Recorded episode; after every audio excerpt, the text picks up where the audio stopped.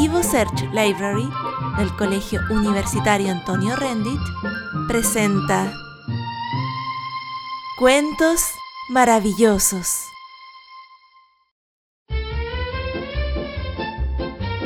Esta es la historia del sastrecillo valiente.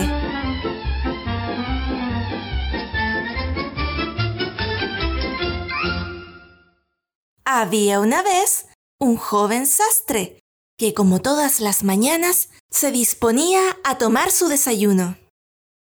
Se preparó un delicioso pan untado en mermelada, pero mientras se encontraba calentando la leche, un grupo de moscas acudieron al suculento plato. Cuando el sastrecillo se volteó, descubrió a más de una docena de ellas rondando sobre la mermelada. Habráse visto las muy entrometidas, dijo enfadado el sastrecillo. Y cogiendo un pedazo de tela, lo descargó con furia sobre los molestos bichos. El golpe fue tan certero que siete cadáveres de moscas quedaron tendidos en el suelo. ¡Ah! ¡Soy un prodigio! se maravilló el sastrecillo. Tengo que contarle esta hazaña a todo el mundo. Así que se confeccionó un cinturón en donde podía leerse la frase Siete de un solo golpe. Envalentonado como estaba, decidió viajar por el mundo relatando su proeza a cuantos quisieran escucharlo. Se puso un morral al hombro, metió dentro un pedazo de queso y un pajarito y con tan escaso equipaje salió a la aventura. Muchas horas más tarde, tras trepar por un monte, el sastrecillo se encontró un enorme gigante y le propuso hacer el camino juntos. Soy un hombre de fortuna, dijo. ¿Te has fijado lo que dice mi cinturón? El gigante leyó siete de un solo golpe y pensó que se trataba de personas. Y como su orgullo de gigante resultó herido, decidió ponerlo a prueba. ¿A que no eres capaz de hacer esto? dijo, tomando una piedra y aplastándola con las manos hasta convertirla en polvo. Es fácil, dijo el sastrecillo, tomando disimuladamente el pedazo de queso desde el morral y aplastándolo hasta convertirlo en agua. El gigante no podía creer lo que veían sus ojos, así que agarró otra piedra y la lanzó a varias leguas de distancia. ¡Supera ese tiro! Desafió al sastrecillo. Nuevamente, el sastrecillo echó mano al morral. Cogió al pajarito sin que el gigante se diese cuenta y lo soltó. El ave voló tan lejos que pronto se perdió de vista.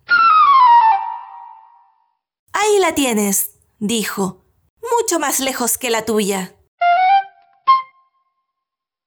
Impresionado, el gigante continuó acompañando al sastrecillo, hasta que cayó la noche y se vieron obligados a dormir en un refugio. El sastrecillo se acurrucó en su cama y pronto concilió el sueño. Pero el gigante, ofendido y humillado por quien consideraba un mequetrefe, avanzó en la oscuridad y descargó un fuerte golpe en la cama, creyendo que de esta manera había acabado con el sastrecillo. Pero lo cierto es que la cama se partió, mas el sastrecillo no sufrió ningún daño, pues se encontraba durmiendo en un rincón de la misma.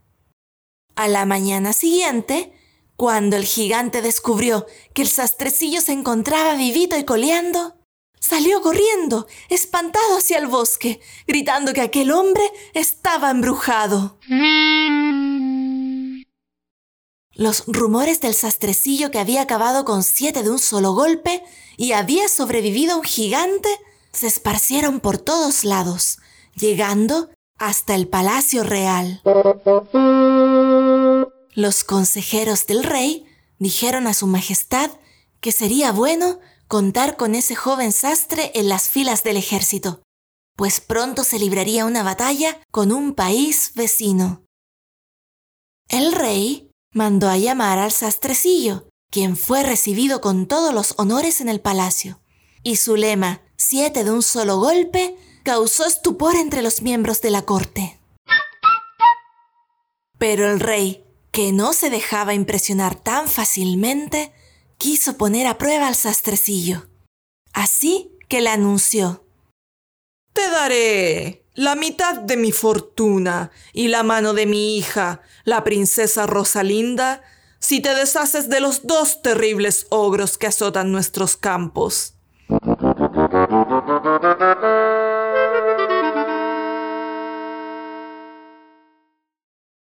Ante la tentadora oferta, el sastrecillo aceptó el trato y partió inmediatamente hacia el monte. Tuvo suerte, pues pronto escuchó los ronquidos de los ogros, que dormían bajo un grueso roble. Tenían un aspecto tan feroz que el sastrecillo se estremeció, pero recordando la recompensa ofrecida por el rey, trepó silenciosamente al árbol y desde allí arriba inició su plan.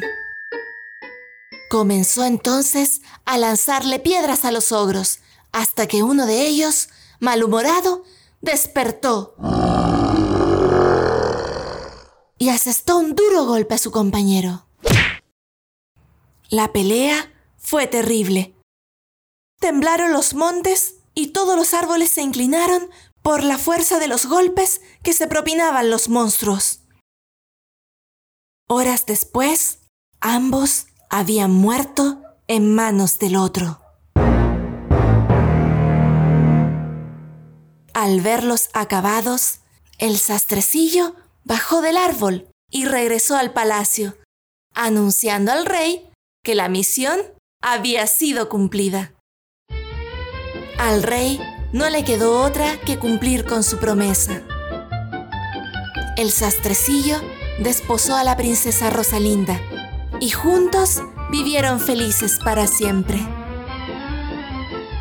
En el trono del palacio todavía se conserva el cinturón que le dio fortuna al sastrecillo.